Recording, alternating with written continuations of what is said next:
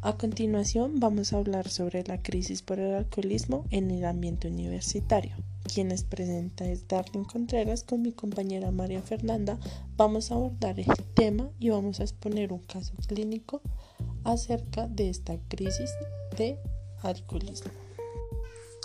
El objetivo principal es analizar el consumo de alcohol en los estudiantes de la Universidad Minuto de Dios y los problemas psicosociales asociados, logrando acceder a los problemas ocasionados por los consumos problemáticos de alcohol en la población universitaria, los cuales son mayores en este grupo poblacional por las altas prevalencias de consumo de alcohol que presentan, lo que altera sobre la importancia de emprender en las universidades programas de prevención al abuso y dependencia de sustancia.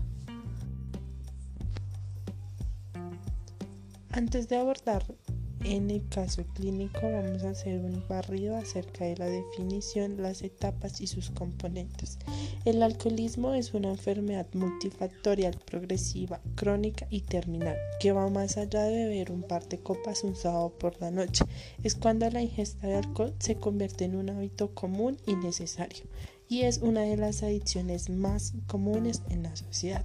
El alcohol es una de las drogas legales con un mayor red de distribución y socialmente aceptada. Sus etapas. La primera es el uso. Cuando empiezas a beber de vez en cuando, en ocasiones importantes, el consumo es leve.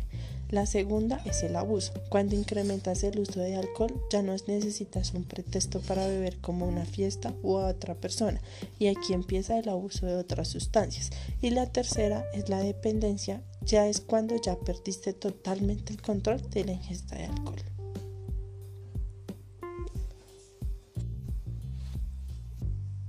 Sus componentes. La intoxicación.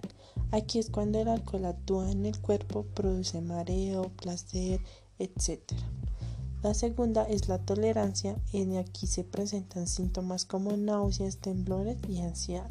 Y la tercera es la abstinencia cuando se aumenta la cantidad de consumo para sentir los efectos.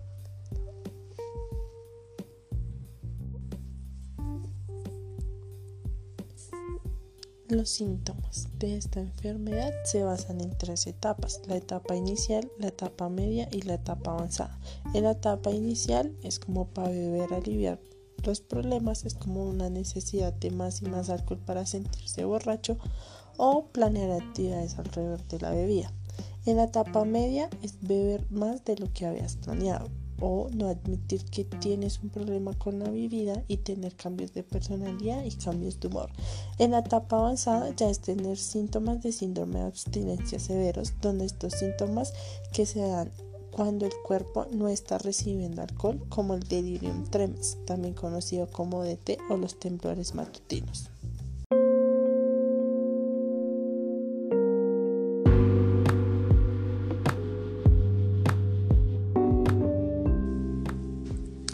El siguiente caso clínico vamos a hablar de un joven de 25 años llamado Jorge, estudiante de tercer semestre de comunicación y periodismo.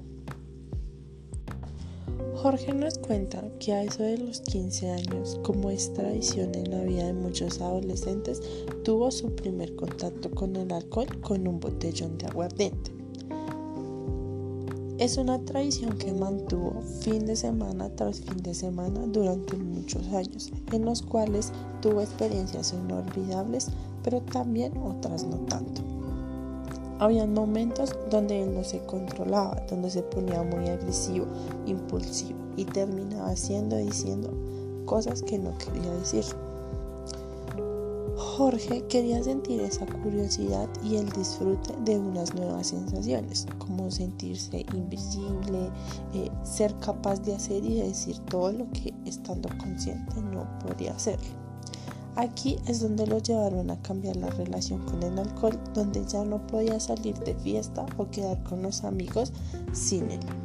A pesar de todo esto, aunque las dosis eran elevadas, el consumo era más bien esporádico, pero la obsesión no cesaba y no era capaz de reducir o controlar el consumo del alcohol.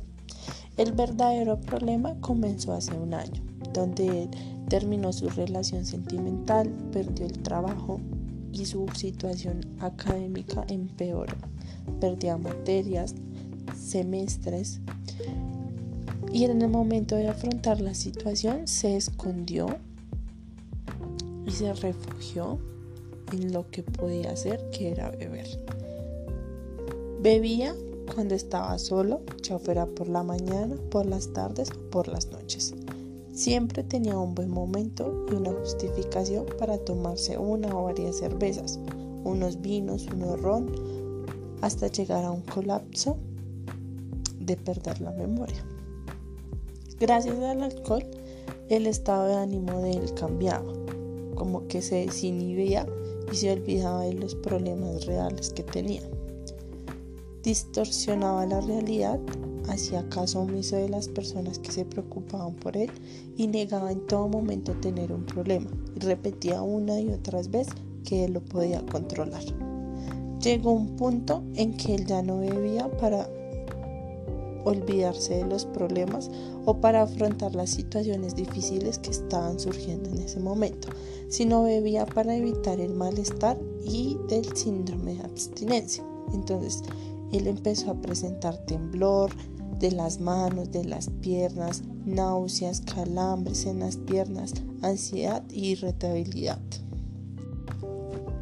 Jorge, más que esto, tenía también varios síntomas más como que sufrió de depresión, aumento de la temperatura, pérdida de apetito, náuseas, vómitos, alucinaciones, ansiedad y mucho cansancio. También se evidenció problemas sociales como la destrucción familiar, los problemas laborales, los problemas económicos, accidentes, maltrato.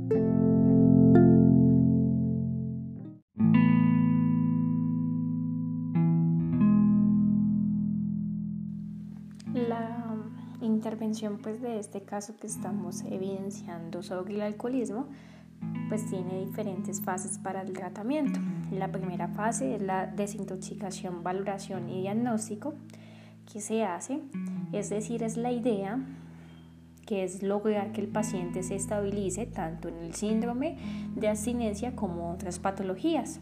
El tratamiento pues también se establece de manera individual o a través de un equipo formado por médicos, enfermeras, psicólogos o consultores. La segunda fase del tratamiento de rehabilitación se da pues también a través de herramientas para que los pacientes logren recuperarse. Hay cierto tipo de actividades para pacientes y también los familiares para este proceso de recuperación. También pues existen las prácticas educativas, la meditación, el manejo de estrés, la ansiedad.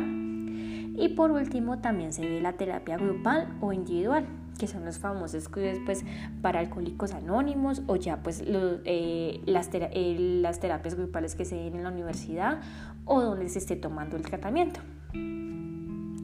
La tercera fase es cuando se determinan las dos primeras fases de tratamiento de 32 a 38 días. Es importante que se fortalezca la abstinencia y la reintegración a la vida, pues a las actividades que normalmente ya llevaba, a las cosas que hacía antes de comenzar con, con la adicción que, está, que se está evidenciando, ¿no? Que logre pues llegar a esa abstinencia.